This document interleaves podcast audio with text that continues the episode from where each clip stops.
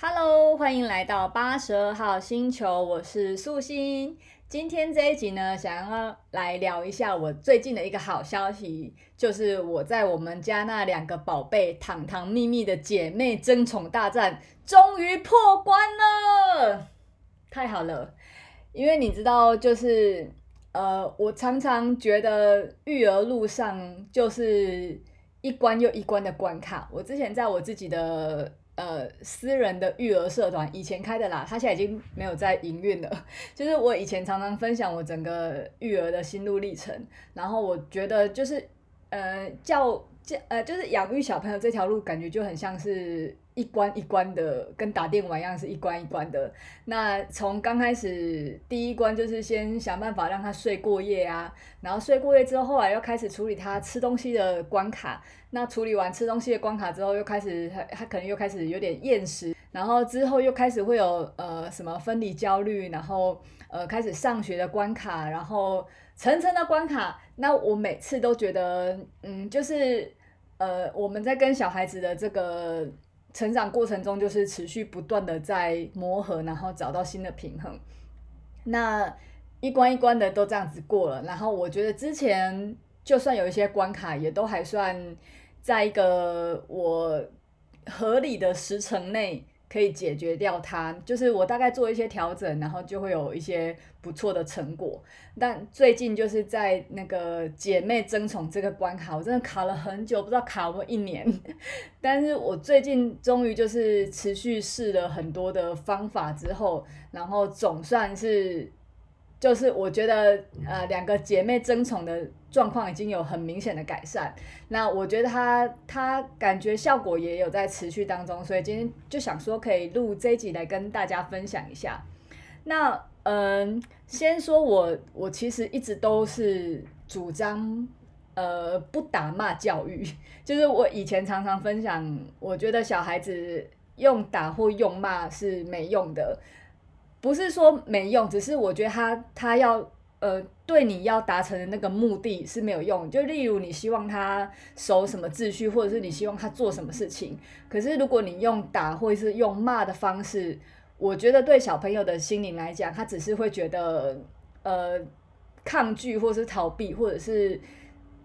就是会找到一些不会不会被你发现的方法而已。所以我觉得他没有解决到你真正希望他做事的目的，就是。他不会因为你骂他之后就觉得哦，这这个事情很对诶，就是以后我再也不会这样做，不会。我觉得小孩子就不是，我们自己成长过程回想起来也不是这样子，所以我觉得打打跟骂的手段不是一个不是一个达成你要目的的工具，所以我之前都觉得小小朋友是需要用沟通的，然后是需要从他根本的，就是。你要真的让他觉得这样子做是对的，或者是让他知道事情的本质，这才是对。所以我以前都走叫做不打骂教育，我很粗浅的取了这个名字。那近几年才开始有了阿德勒教育的这一个这这一套心理学，或者是这一套教养学派，然后我才知道原来我比较倾向的就是这一个方面，所以呃，就是温柔而坚定的教养，对。所以，我以前在我的大女儿糖糖的时候，我是很少，几乎没有用打骂的。然后，我觉得可能也是她的气质是适合，就是可可引导、可沟通。我不知道，我跟她之中，我明明就冥冥中，就算她只有一两岁、两三岁，我都觉得她是可以理解跟可以懂的。就是我跟她有一个默契在，所以当初是。就是糖糖，他都是一个可以好好引导跟沟通的小孩。那所以，呃，我的小女儿秘密出生的时候，那时候，呃，就是我都走一个比较，嗯、鼓励她的方式，就是因为她们两姐妹差了四岁嘛，所以。以前比较常听说一两岁会比较容易争宠，所以那时候他们相差四岁出生的时候，我其实，在怀孕的时候，或者是在她秘密刚出生的时候，我都是让糖糖有一种她是很棒的姐姐，或者是她是可以来帮忙的，然后她也很愿意的去，就是当好小帮手，或是照顾好秘密的这个角色。所以其实基本上两岁以前。我觉得这对姐妹都处得很好，然后因为秘密还是婴儿嘛，所以她她就是就是就是呃就是婴儿的样子。然后糖糖姐姐呢也很乐于当好姐姐的角色，然后常常帮忙照顾秘密，或者是给秘密很多的帮助。我真的觉得，我常常都觉得我不是一打二，而是两个一起在照顾一个，就是她是我一个很好的帮手。可是呢，就是。呃，自从秘密开始长大之后，大概就是两两岁后两三，他现在两岁半啊，但是大概快两岁的时候，就是小婴儿开始有行动力了，然后所以他就会开始嗯拿姐姐的东，嗯或者他想玩玩具嘛，所以他就开始拿姐姐的东西，然后开始去破坏姐姐的作品，然后或者是抢夺姐姐桌上的食物，总之因为。小秘密他已经有行动力了，所以他就会开始做出很多他可以行动的事情。那对糖糖来讲呢，他就是以前以前以前井水不犯河水，所以都是相处得很好的。那现在就是因为秘密有行动力，所以他就会常常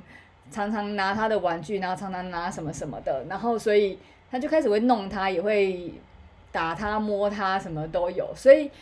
那时候开始，糖糖就开始觉得很很很烦躁。那早期呢，早期也不是早期，就是我们刚开始呢，对于秘密这种行为，也很自然的都觉得是，你知道，就是因为你是从婴儿看他长大，所以他刚开始有行动能力的时候，你会觉得还好。然后在他眼中，在父母眼中，他都还是可爱的。所以你你常常会不自觉的，还是会觉得啊，你就。让让小的，或是这有什么好跟他计较的？然后久而有久之，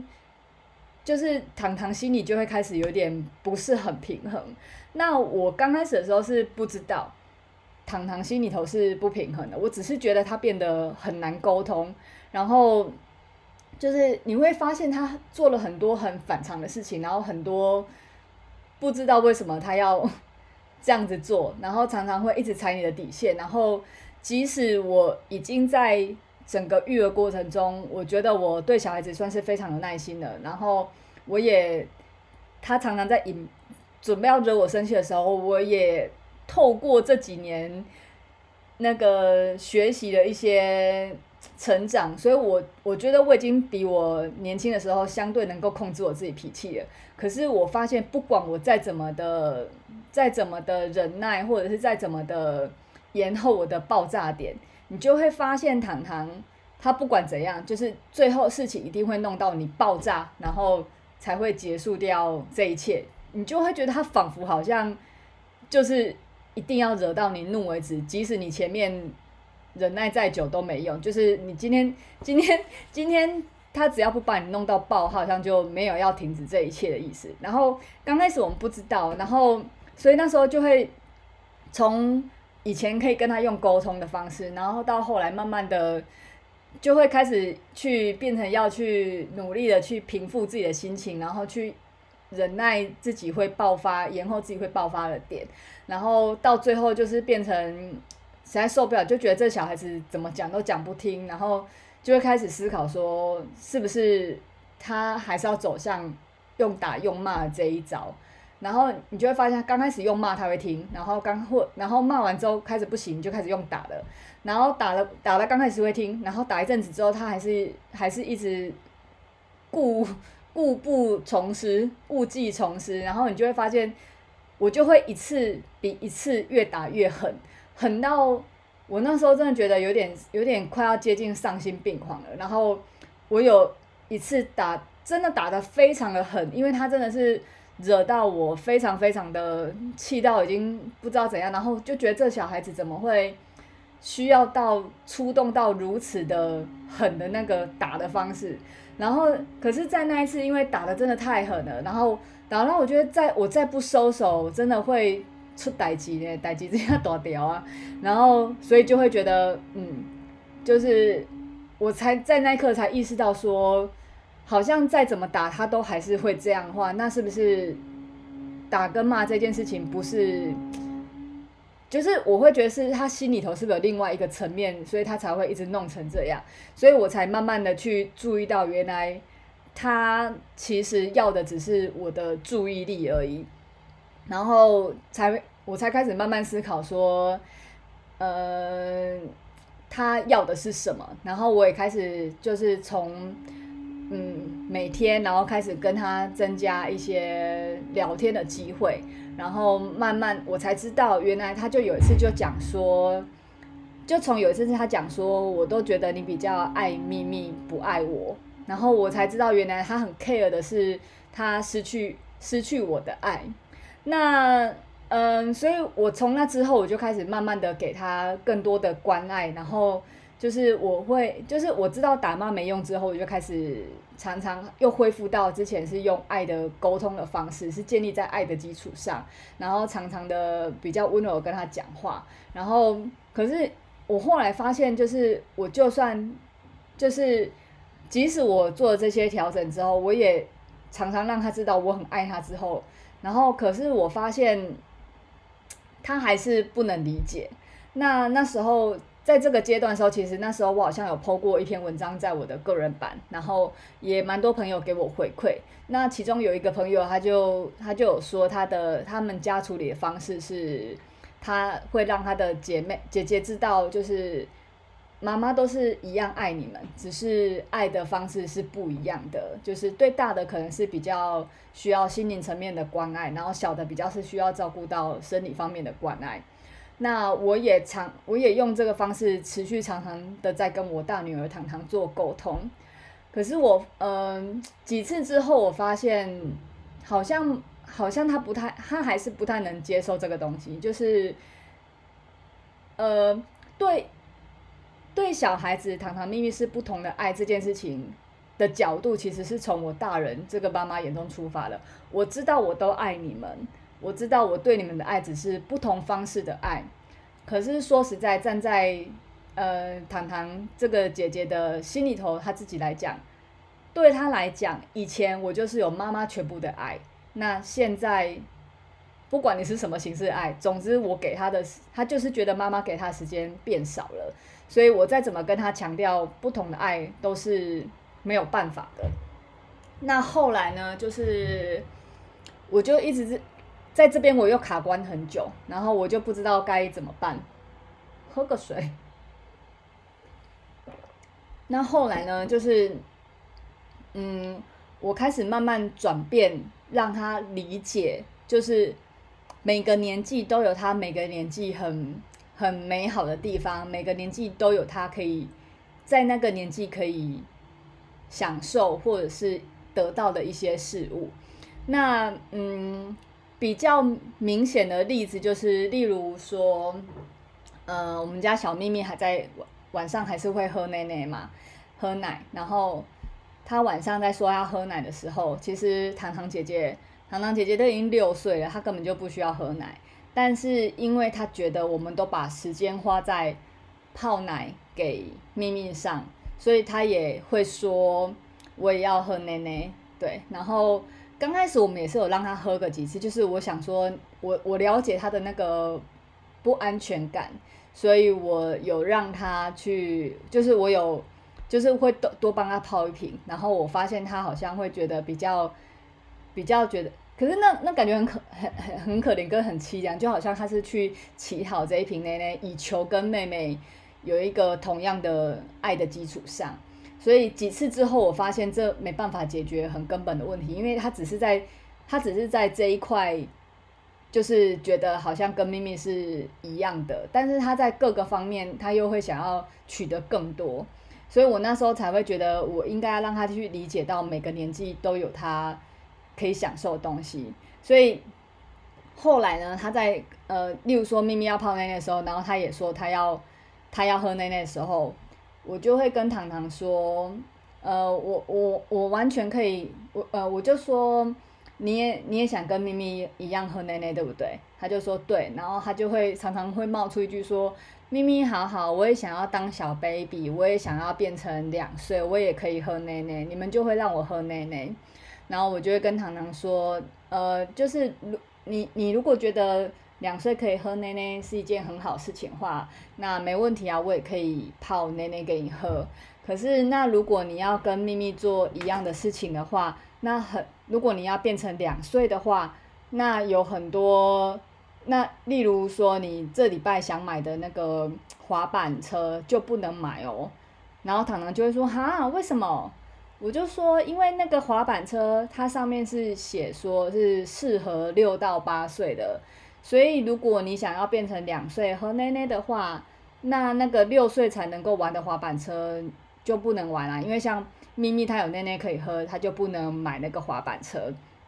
那当然后面这个东西有时候会会替换，就是有时候看他最近想要做什么或买什么。那他现在想要做的事情跟买东西都当然都是他现在国小一年级可以想要的东西嘛。然后我都会说，你看，就是这些东西都是你，我都会趁这种机会或者这种事件的时候去强化他这个年纪，也有他这个年纪很可以，只有他这个年纪才可以做的事情，是小 baby 不能做的事情，是因为他长大所以才可以做的这些这些事情。那我发现，我发现他，呃。我发现这一点真的蛮有用的，因为我从他的表情跟他的态度有感觉到，他虽然一开始他会觉得哈，他不能喝奶奶，可是他慢慢有开始去关注到他能做的事情，然后你也会发现他从他会去享受，例如说他呃周末有我有时候会帮他报名那个生态课，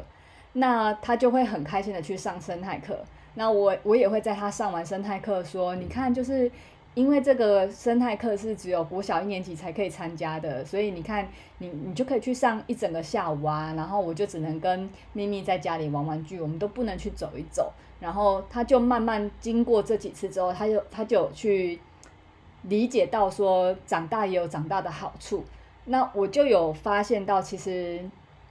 他好像因为这样子，就真的比较不会去硬要去争跟。秘密做一样的事情，就是他至少不要去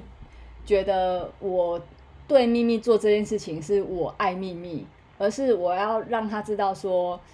呃，我都爱你们，然后我能够给两岁的是这些东西，我可以给六岁是这些东西，然后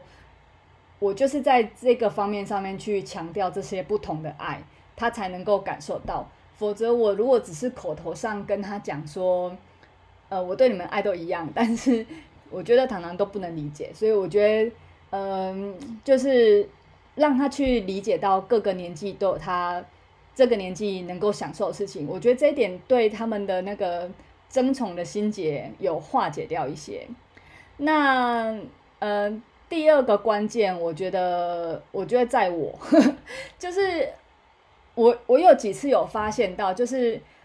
呃，平常我看他们两个在一起玩都很要好，那。你也会发现，就是其实糖糖他，嗯，在本质上他还是很爱这个妹妹的。就是我会发现他，他还是很常会，呃，就是例如说他做好一个东西，他就会帮咪咪说：“来，我帮你做，或是来我帮你穿，我帮你什么什么东西。”所以我觉得他本质上他还是很喜欢当姐姐这个角色，然后很很很爱护跟很照顾咪咪的。可是今天只要。我出现在他们两个的这个画面里面，然后我就很明显发现到他们，他们就很很会吵架。那他们吵架呢，都是为了要争夺我的注意力。那所以你知道，常常有很多次他们吵着吵着，然后你会发现他们边吵在边看我 有没有看他们，或是边吵会边看我有没有要做出对谁的裁决这样子。所以我后来发现，他们很多争吵原因，其实在我，因为因为有几有几次，例如说他们真的吵到整个尖叫，或是已经哭闹到不行，然后我曾经介入过也不 OK，我不介入也不 OK，就是我人只要在现场，整个就是吵得没完没了，所以我就觉得有有时候真的是太太崩溃了，我自己也完全不知道怎么办的话，那。我就有一次，就是我实在受不了了，所以我就出门了，我就去便利商店买个饮料，或是我就去楼下走一圈这样子。那我就回来的时候，我自己情绪平复了，我回来之后，我就发现他们两个就很要好的在一起啊。可是我待在家里又过一下子之后，你发现他们又开始吵了，所以我我就觉得他们根本根本吵架只是因为我的关系而已啊，然后。所以我就，我那时候就实在实在不知道怎么办，然后我就会觉得，嗯、有时候我会适时的，就是离让我自己离开。可是几次之后，我我知道这有用，可是我终究不可能一辈子一直躲开他们啊，就是我还是要面对这两个人一直在我身边。所以，嗯，我后来调整的方式就是，他们只要一吵架的时候，我就在在旁边观察，就是我人在现场，可是我不做任何反应，就是因为我刚刚就说他们吵架只是想要看看我有没有要去裁决谁对谁错，所以我我现在的处理就是，我就在旁边观察，然后我都我就不做任何反应，然后。有时候姐姐会来跟我哭诉，或者是有时候秘密会来跟我报告状。那我做的方式就是陈述他们的问题而已。就是例如秘密来说，那个姐姐在推我，然后我就会说：“哦，姐姐有推你是不是？”他就说：“对。”然后我就不做，我就。很中性的不去说谁好或谁不好，我只是说，所以你觉得姐姐，你姐姐有推你吗？他就说对，然后我就说好，我知道了。然后你就会发现，不管是姐姐或秘密来跟我讲这，来告状任何事情，只要我讲，我陈述他们东西，只是让他们知道我听到了，我我知道发生什么事情了，然后我，可是我不就不去多做处理，然后。我就会发现他们两个好像也就自讨没趣，然后所以就 就真的好像就比较没再继续下去，你知道吗？因为我刚开始以前都会听好是什么事情嘛，然后你知道两姐妹讲的东西都不一样，就是这个讲那个，然后这讲那个，然后我实在是搞不定，然后或者是我有时候就我眼前看到的现况，我们看到可能都是最后一幕，可能是谁碰了谁或谁揍谁，可是我们有时候没有去注意到。前面发生了什么事情，所以我根本不知道前面发生是什么事情。然后，如果我用最后的画面来做裁决的话，常常就会不小心误判。所以我后来发现，这样子他们反而更更对立，更更激化两个姐妹的那个那个心结。所以我现在就是就是用不处理。然后我就发现，我不处理之后，他们就真的也就会真的自讨没趣，然后也会安静很多这样子。然后。嗯，然后我替代做的方式就是，在他们平静的时候，我会常常的表达我对他们两个的爱。然后我常常会很在，嗯，尤其在一天的睡觉的睡觉前，或是起床后，然后或者是上学前，或是接放学回来的时候，就是这几个时间是固定的，因为你知道。这几个固定时间点以外，可能就会常常纷纷扰扰，很争吵。那我把握就是这几个时间点，我都会让他们知道我很爱他们，不管中间我们发生了很多什么事情，沟通上的事情。可是我深信相信着，嗯，一个小孩子他他们今天会争吵，就是会觉得好像我不够爱他们，或者是他们觉得我对他的爱是有。有条件的，或者是有比较的，所以我尽量在大家都很平静，或是这几个固定的时间点的时候，去充分表达我我很爱他们。那我，嗯，我最常讲的一句话就是我我我真的好谢谢你们两个来当我的宝贝。然后我给糖糖的练习也是，就是因为我自己蛮推崇感恩日记的嘛，所以我自己有在写感恩日记的话，其实我也蛮鼓励糖糖写的。然后我觉得我鼓励糖糖写的方式，就是因为他小学一年级，所以我我我给他写日记的方式就不是像我们这样子，就整篇都是文字。然后我就会例如出出一些题型，是有点互动的题型，例如说我可能有一题就是呃，请。我就会画四个人的脸，就是爸爸妈妈，然后妹妹跟自己，然后我就会请糖糖去写说感谢家人的一件事情，然后你就发现他就是，例如说他爸爸妈妈他很好感谢，因为他本来就爱爸爸妈妈，但秘密这一点的时候，他有时候会刚开始他会觉得哈，可是因为他他还停留在跟秘密吵架那个阶段，所以你让他去写感谢秘密什么时候，他开始有点别扭。可是这种东西是需要练习的，因为，呃，他这样常常写之后，就是我硬要他写一个一点，就算那一点没什么也可以。所以他有时候就会说：“谢谢秘密，今天就是很很乖，很乖的玩玩具。”或者他就谢谢秘密今天有分享一条雪域相思给我。那我觉得这都是很好练习，是能够帮助姐姐也去爱秘密这一点。那对于两岁的秘密呢，就是我也常常会。在言谈中，然后就是，呃，有时候我就会去放大姐姐对她的好，就是例如姐姐她呃做了什么事情照顾她一下，我就会在旁边说哇，姐姐好好哦，谢谢姐姐，然后什么，就是常常去强化这个。那我发现真的也是，就是两岁的秘密她也会，有时候她就会呃在空档的时候，她就会说。就是我很爱我的姐姐，或是姐姐对我好好，然后或者是他就会说，我们都没有吵架，我们都用讲的。那我觉得也是这种很刻意的一直在鼓励他们两个相爱的这个氛围，能够帮助他们更更爱彼此。对，我有时候会觉得啊，那个姐妹吵架的那个攻防战。有时候真的跟我们工作上在谈那个合约的协商攻防是同一个逻辑诶，就是嗯，因为我以前是在医药产业服务的嘛，就是我有一阵子在药厂工作，然后我就需要去处理到呃药厂跟医院还有医师这三方的那个合约，就是要一起合作的合合约，我们要执行临床试验，那通常。大家都会彼此有一些坚持的点，或者是一些底线是不容被侵犯的。那如何在这呃双方或三方中取得一个两边都可以妥协或者是可接受的一些法条或者是合约的内容，然后我们才有办法去完成这个合约的签署。那呃，大家都会有自己坚持的点跟他的底线在嘛，然后。这个这个感觉有一次是发生在，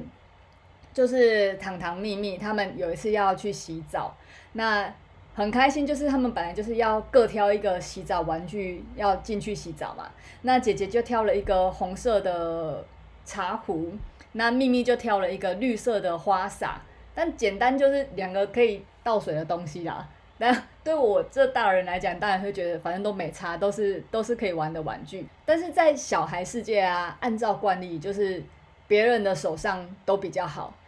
然后所以秘密呢就硬要抢姐姐手上的那个红色的茶壶。那也按照惯例，小孩子都觉得，如果别人要抢自己手上东西，都会变得很珍贵，所以糖糖就死抓着自己手上的那个红色茶壶不放，所以就变成两个人都想要抢那个红色的，怎么办呢？那，呃，刚开始我就是，如果是以前的我，可能就直接说，反正那真的没什么，你就让给他就好了嘛。可是，就像之前的一些心路历程，我知道你一直叫姐姐让是，对他也是不公平的。然后我也不觉得是一个正确的、好的解决方式，所以我就想说，那就加减瞧瞧看。所以，因为他们两个都不洗澡，要怎么办呢？所以我就问姐姐说：“那个姐姐，你要借秘密吗？”然后姐姐当然说不要嘛。然后我就说：“秘密啊，姐姐不借你，你玩绿色这个可以吗？”然后秘密也说：“不行，她她就是要玩姐姐那一个。”那那怎么办？就僵持不下，所以好，那我就再去问姐姐说，那姐姐你你先借秘密玩可以吗？然后姐姐就说她不要，我又问秘密说，秘密那姐姐不借你玩，你先玩绿色可以吗？她说不行，她一定要红色。好，我就问姐姐说，那那姐姐怎么办？秘密她一定要跟你借，那你在什么情况下你愿意借她？哦，换点方式问，大家就会开始。想有什么机会？因为你一直叫他借，叫糖糖借他，跟他讲一辈子他都不会借的啦。啊，如果你说硬抢或者是硬分享，他他更痛苦而已。所以我觉得这个问法很好，我自己觉得，就是我就问糖糖说，那有什么情况下你愿意借他？然后糖糖这时候就说说，我每次借他，他都不还我。然后所以我就听出来，就是。他其实不是不愿意借，他只是很 care。每次秘密拿他就算借了他之后，他都没有要还。所以我就问糖糖说：“所以你是愿意借秘密，只是他你是怕他不还，对不对？”然后他就说：“对。”所以我就又问秘密说：“秘密姐姐愿意借你，可是你玩一半的时候要跟他交换好吗？”那咪咪这个人就比较阿爸，他就是说不要，他就是他就是要玩。然后糖糖又在那边很气什么什么的。可是我就是持续的这样子问，然后咪咪他就是咪咪他的，因为他比较小，所以我觉得他我知道他坚持的点只是他要先他要拿着那个红色进去玩而已。所以我知道他他其实照以前的经验来讲，他们只要一进去玩，他只要拿着进去玩之后，其实他在里面完成一块的时候，你说要交换啊，要轮流啊，都很好讲话。只是他他介意的就是他现在能不能拿到这个东西而已，在他的小小的脑袋瓜的世界里面，所以我后来就想一个办法，就是你就是让秘密先拿着这个东西进去，可是你要想办法让糖糖可以有交换的机会。然后我那时候就是因为我呃了解她们姐妹的个性跟习性，所以我那时候就讲说。啊！你们赶快去，赶快去洗澡。我那边已经有准备好果汁了，然后等一下你们赶快洗完澡，就可以出来喝果汁了。那糖糖就很机灵，糖糖这时候就赶快就说：“咪咪，走走走，我们赶快来这个给你玩，我们赶快进去洗澡。然后你要跟姐姐交换哦，等一下我们出来就有果汁可以喝，好不好？”那咪咪她的小脑袋瓜，她就只听到说：“哇，等一下可以有果汁出来喝。”所以这是我塑造一个他们两个。共同都期待的一个结果，所以为了这个结果，他呃，糖糖就先赶快把玩具给秘密玩，然后秘密就拿着那个进去了，然后果不其然，他们在里面玩的很开心的时候，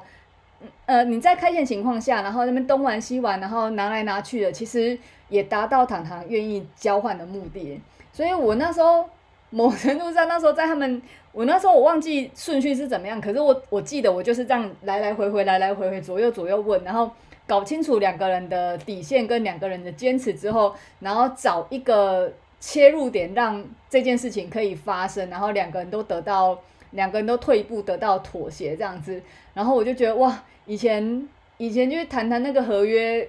的那个受的训练，感觉好像在处理两姐妹的那个。吵架上面也是蛮蛮有帮助的。然后最重要的是啊，在他们两个都洗完澡的时候，然后出来那个喝果汁的时候，我会去强化他们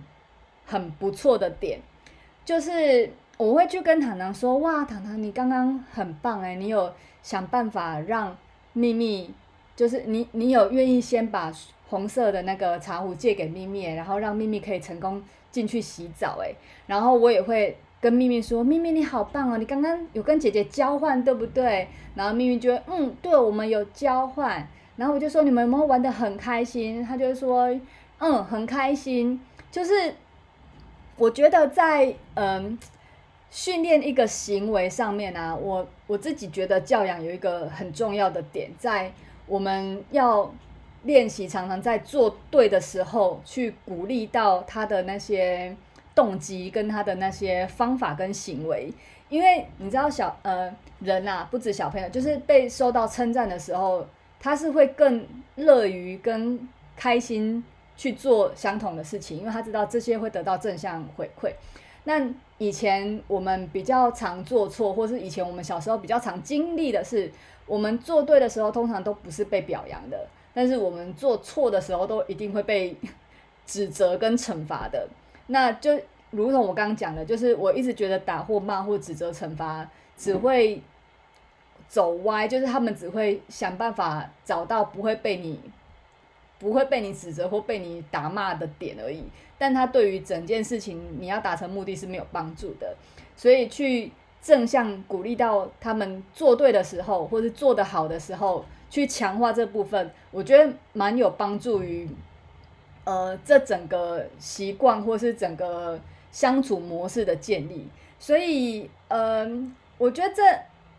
某方面也是慢慢在累积他们那个自我价值吧。所以现在，现在我觉得很不错的点就是，我现在就让糖糖自己去谈合约。怎么说？就是呃，我会给他们一，就是在他们争吵的时候。我有时候以前刚开始我是呃冷冷眼处理嘛，然后看他们怎么解决，然后或者是我适时的适时的介入一点点，然后引导他们走一些方向。但我觉得现在更进阶，因为我常常去呃强化糖糖他做得好或是做得对的点，所以现在糖糖他已经可以自己跟咪咪谈合约喽，就是。有时候他们在吵架的时候，然后我大概就会只给一个一个范围或是一个时间的原则。例如说他们在那边吵，然后呃，我只会说，哎，等一下七点的时候我要出去买东西哈。那如果你们那时候没有吵架的话，那我们就可以一起出去，或者是呃，你们就是他们在吵架的时候，例如我会说。呃，我那我先进去洗澡哦。然后，如果你们你们在我洗完澡之前进来的话，我都还可以帮忙你们洗。可是如果你们我洗完的话，你们还在吵的话，我可能就没办法帮忙。那中间就看你们怎么解决。或者糖糖以前糖糖常常会来跟我告状，我就会说我因为你们两个讲的都不一样，我没办法处理谁对谁错。但是我跟你们讲，就是你你们要你们要怎么吵，或者你要抢，我都 OK。但是。你们在那之前要把事情处理好，这样子。那我发现给糖糖这样一个范围，回来让他去发挥的时候，呃，然后给他一个他想要的结果啊，或者是他可以想要配合的一个这个结果的方式的话，我就有发现到糖糖他会在这这期间或是这范围内，他会去处理好他跟咪咪的关系，然后甚至有时候到现在。有时候他们在吵架的时候，我会想要去介入的时候，糖糖还会跟我说，我自己我会自己想办法。然后你就会看到糖糖会用很多方式去跟秘密讲，然后有时候秘密刚开始可能会不听，然后他就会再去思考说，那用什么样的讲法秘密可以接受，或是他会再去想用，呃，用这个这个这个条件跟秘密谈，秘密 O 不 OK，或是用这个角度跟秘密切入，秘密的注意力会不会被转移到他比较。想要走的方向这样，然后有时候成功的时候，糖糖还会来跟我说：“你看，我就说我有办法吧。”所以我觉得现在更进阶是，我就让糖糖自己去处理好这一块，然后并且我看他把两姐妹的那个争吵处理好之后，我也会给他肯定，所以我觉得他就愿意去做好他们两个之间协调这件事情。所以我就是会给他们一个大原则，所以在这不违反大原则的情况下，他有权可以自己协商处理。那呃，有时候糖糖也会担心，就例如说，呃，我会跟他说，我我们呃可能几点要做什么嘛，那他可他也会害怕他在那之前他搞不定，所以我有读出他这个表情，然后我就会跟他说，没关系，我会看，如果你已经。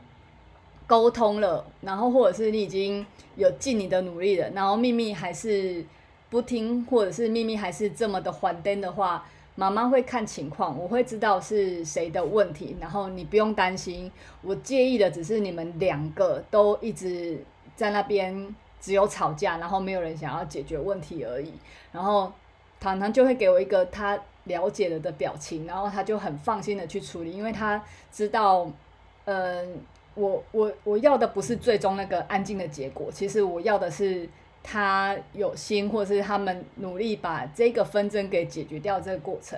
那我觉得，呃，几次训练下来之后的感觉真的也还蛮不错的，所以，嗯，